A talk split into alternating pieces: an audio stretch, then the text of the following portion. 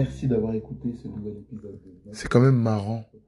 Je suis en train d'écouter le quatrième épisode de Note pour moi-même. Euh, et je m'aperçois qu'à chaque fois que je reprends ma diète, c'est comme une évidence. Voilà, ça fait deux semaines que je suis dans cette démarche, on est au quinzième jour. Et ce quinzième jour me fait m'apercevoir que je suis vraiment, mais vraiment à l'aise avec la diète cétogène. Une alimentation qui m'apporte beaucoup de plaisir gustatif, qui m'apporte beaucoup de sérénité du point de vue euh, ben, de, mon, de ma satiété, beaucoup de confort. J'aime manger gras, j'aime manger protéique, parce que la diète cétogène, même si elle n'est pas hyper protéinée, ben, on fait la part belle aux bonnes protéines. Euh, tous les aliments cétogènes me plaisent, mais du coup, je m'interroge sur ce qui me fait sortir de cette diète. Et c'est tout le temps la même chose. C'est un excès de confiance. Et je vais comparer ça quelqu'un qui veut rentrer sur des sables mouvants au Mont Saint-Michel et qui a l'impression qu'il pourra traverser euh, voilà la mer en marée basse pour atteindre du coup euh, cette magnifique île. Voilà, excès de confiance parce que généralement tu peux te retrouver coincé dans des sables mouvants et puis tu peux te retrouver bloqué avant que la marée n'arrive et puis ben c'est l'accident qui peut arriver. Et j'ai l'impression que c'est ça en fait. J'ai l'impression que quand je sors de diète, c'est un excès de confiance qui m'anime, qui fait que j'ai l'impression que je vais pouvoir résister à l'appel des glucides, alors que moi-même je sais qu'en tant qu'ancien drogué au sucre, c'est quelque chose qui est au-delà de la volonté. C'est bien plus complexe que de la volonté. Si c'était que ça, tout le monde arriverait à reprendre sa diète facilement.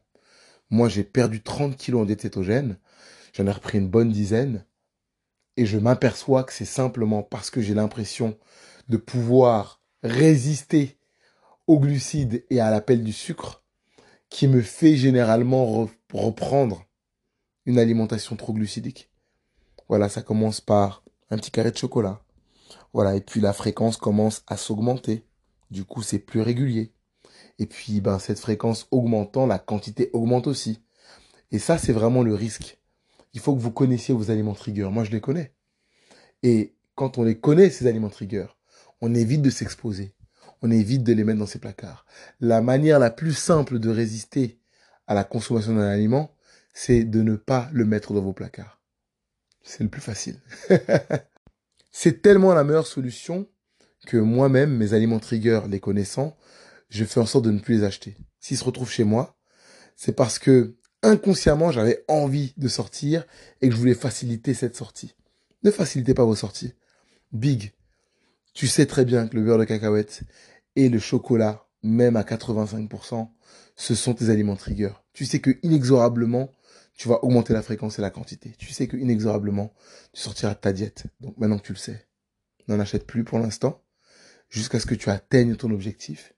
Puis là, tu pourras les manger plus sereinement, tout en étant conscient qu'ils sont toujours la porte d'entrée vers un craquage, même si je n'aime pas ce mot. D'ailleurs, je n'aime tellement pas l'employer que je vais faire un rewind et je vais employer la notion de succomber à ses envies plutôt que de craquer. Parce que craquer, on le subit. Succomber, c'est fait volontairement. Et je ne suis pas quelqu'un qui subit. Ça, vous le savez très bien. On en reparlera plus tard de toute manière. Et yo Big, on est à la fin du 15e jour. Et euh, là, je viens d'avoir une prise de conscience qu'il fallait que je te partage. Parce que je te dis tout. Euh, sincèrement, si tu ne devais garder qu'une seule qualité pour t'aider dans toutes tes démarches de la vie, et pas que pour la perte de poids ou pour le sport, ce serait la rigueur et la discipline. Clairement, dans la société hédoniste dans laquelle nous sommes, où le plaisir est mis euh, comme argument principal pour tous les choix de la vie, celui qui arrive à être discipliné, quelles que soient les circonstances, c'est lui qui gagne à la fin.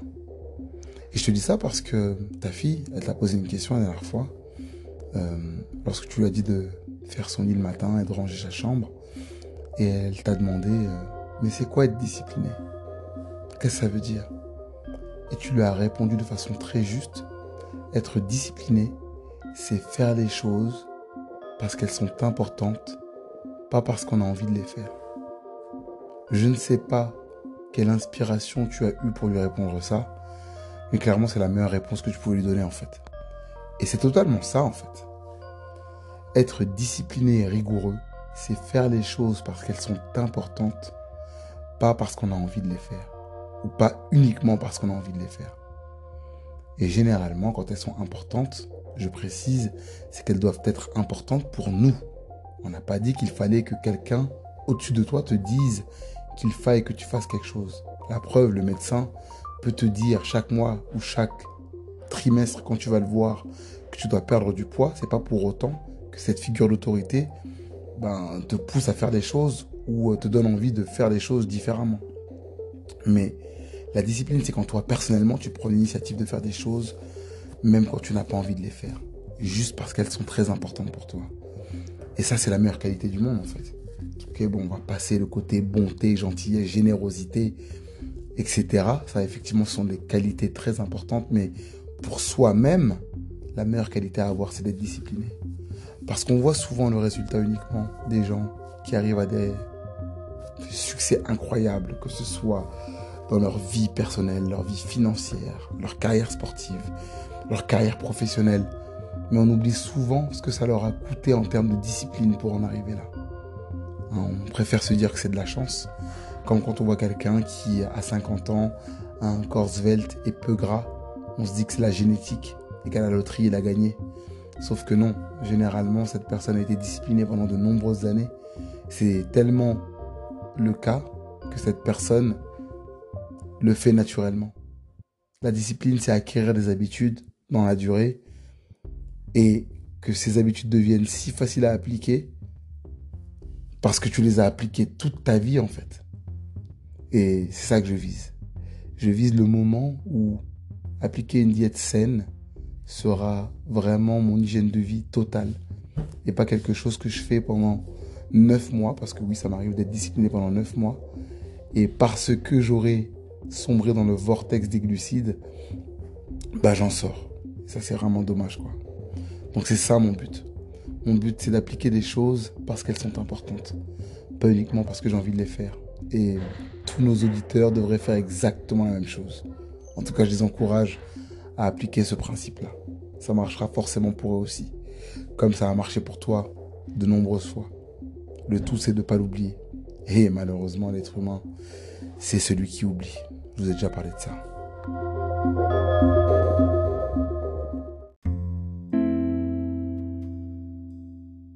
Jour numéro 16, 16h55.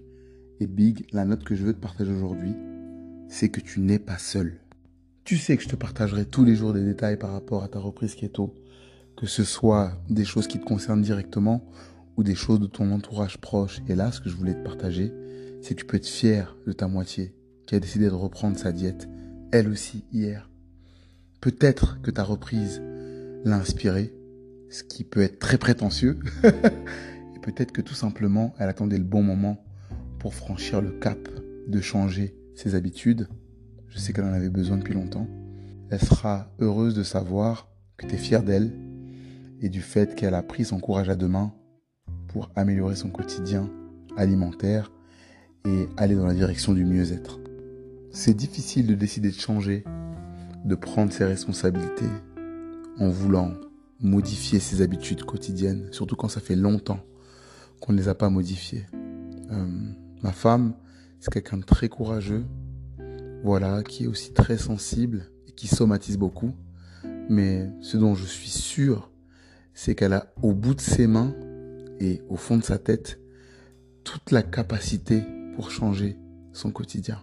Et euh, je pense que Big, tu devrais l'encourager au quotidien, lui montrer que tu crois en elle, pour qu'elle puisse croire en elle elle aussi. Et euh, voilà, je pense que le fait que toi, tu ne sois pas seul, que tu en prennes conscience aujourd'hui, bah, c'est quelque chose qu'il faut qu'elle soit consciente, elle aussi, qu'elle n'est pas seule. Et vous aussi, qui allez écouter ces notes pour le Big, dites-vous que vous n'êtes pas seul et que vous aurez des gens autour de vous qui ne diront rien et qui vous verront essayer de changer. Et leur silence ne veut pas dire qu'ils ne vous encouragent pas. Ce silence, parfois, ça peut être synonyme d'admiration. Ça peut être aussi un aveu envers soi-même pour se dire, je suis vraiment pas capable de faire ce qu'elle fait, à moitié. Et euh, voilà, parfois, il faut du temps pour que ça fasse son chemin. Mais euh, n'en voulez pas à vos proches de ne pas vous soutenir verbalement. Parce que peut-être que eux, ils pensent à eux-mêmes et ils se disent, moi-même, je ne suis pas capable de faire ça. Vous êtes le miroir de leur inactivité. N'oubliez jamais ça. Et vous, si vous voyez des gens autour de vous qui essaient de changer, encouragez-les. Ne mettez pas des obstacles qui vont les faire douter, qui leur donneront l'impression qu'ils ne font pas ce qu'il faut. Encouragez-les, soutenez-les, parce que tous ces moments où ils doutent, ils n'ont pas besoin d'entendre quelqu'un qui doute, mais qui n'a pas commencé à changer elle-même. Donc si vous voyez quelqu'un dans votre entourage proche, essayez de changer. Vous avez trois approches possibles. Vous avez la possibilité d'observer en silence, avec un œil bienveillant. Vous pouvez verbaliser le fait que vous les encouragez. Et vous pouvez aussi faire le choix de ne pas les décourager et de ne pas émettre les doutes que vous avez en vous. Parce que les petits doutes que vous avez en vous, ça peut être des petites graines qui vont du coup, une fois verbalisées, décourager la personne à moyen terme. Ma moitié, Madame Big, je t'encourage et euh, j'espère que ce démarrage, tu arriveras à le maintenir sur la durée. Parce que comme je te l'ai dit, commencer, c'est facile. Ne pas arrêter, c'est ça le plus difficile. Courage à toi. Eh, Big, c'est le 17e jour et il y a un truc que je t'ai pas dit, mais il fallait vraiment que je t'en parle parce que c'est vraiment primordial que tu le gardes en tête. Je pense sincèrement que tu as tendance à oublier à quel point tu es accro au sucre. Et je parle vraiment du goût sucré, le saccharose, le sirop de glucose, le miel, le sucre des fruits, le sucre qu'on met dans les gâteaux pour les rendre goûtus. Ça, c'est quelque chose à quoi tu es accro, mais pour de vrai. Il faut vraiment que tu t'en rappelles, mon vieux.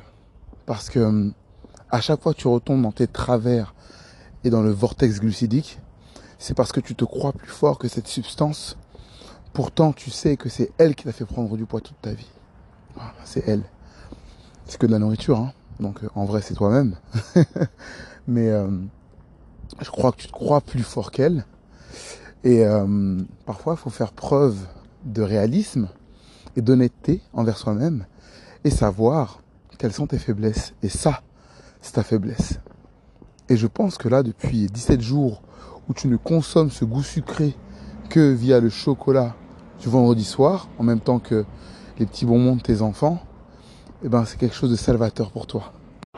Depuis ton anniversaire, les fêtes de fin d'année et les différentes occasions où tu as reconsommé du sucre, tu ne t'es même pas rendu compte à quel point tu es sensible à cet aliment. Parce que quand on est dedans, on est dedans. Mais là, avec du recul, après 17 jours où tu fais gaffe, mais tu te rends bien compte en fait que le sevrage était nécessaire. Et peut-être que d'autres personnes que toi le vivent, ce, rapport addictif à un aliment ou à des aliments. Mais toi, c'est le cas. ne te mens pas, euh, accepte-le une bonne fois pour toutes et remets à leur bonne place ces aliments. Il est vraiment important que tu le saches parce que tu ne t'en souviens peut-être pas, mais parfois, inconsciemment, tu te mets en danger. Parce que ton inconscient veut te faire manger ces aliments qui sont pourtant euh, malheureusement destructeurs pour toi. Et euh, faut en être conscient. Tu vois, de ces moments où tu achètes des sucreries, même si elles sont cétocompatibles, hein, tu les mets dans tes placards et que tu mets toi-même le verre dans la pomme. Peut-être que le mieux, c'est de se libérer un certain temps de ces aliments pour être sûr d'être un peu serein, quoi. Pendant quelques semaines, histoire vraiment d'être concentré. Et euh, je pense que ça sera mieux pour toi. Ne l'oublie pas. Tu as un rapport addictif à cet aliment et euh, c'est pas grave de ne pas en manger. La preuve, tu te nourris à ta faim tous les jours, des choses qui te font plaisir. Donc peut-être que tu devrais remettre au centre de ta démarche le bonheur d'être aligné et mettre un peu de côté le plaisir instantané d'un aliment sucré. À méditer. «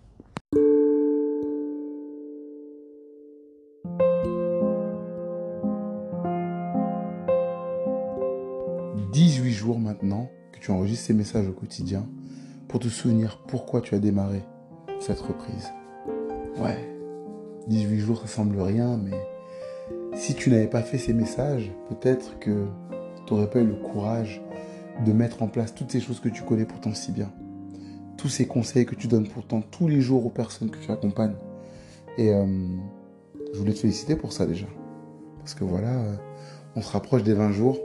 Allez, les 21 jours dont tu parles très souvent aux LC People que tu accompagnes dans tes groupes.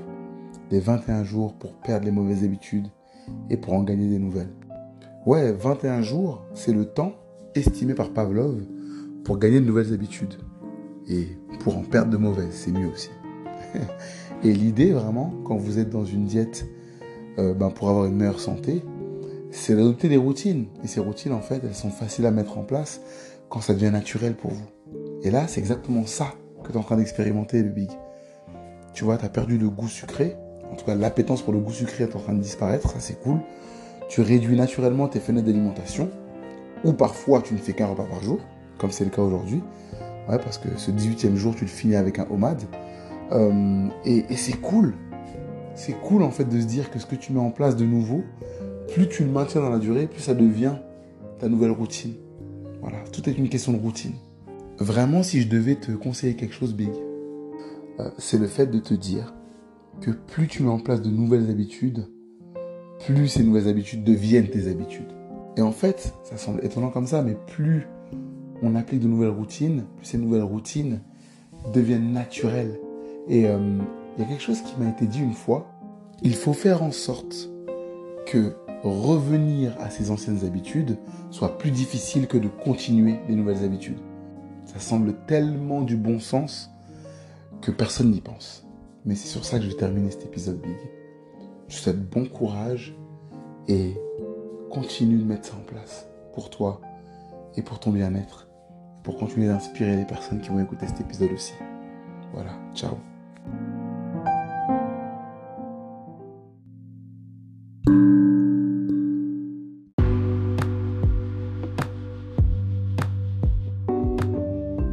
Merci d'avoir écouté ce nouvel épisode de Note pour moi-même, un podcast par le Big, pour le Big, et pour vous aussi. Chaque semaine, un épisode qui fait office de journal de la reprise keto du Big. J'espère que vous serez là pour le prochain épisode. Soyez présents et faites en sorte que votre gras porte bien.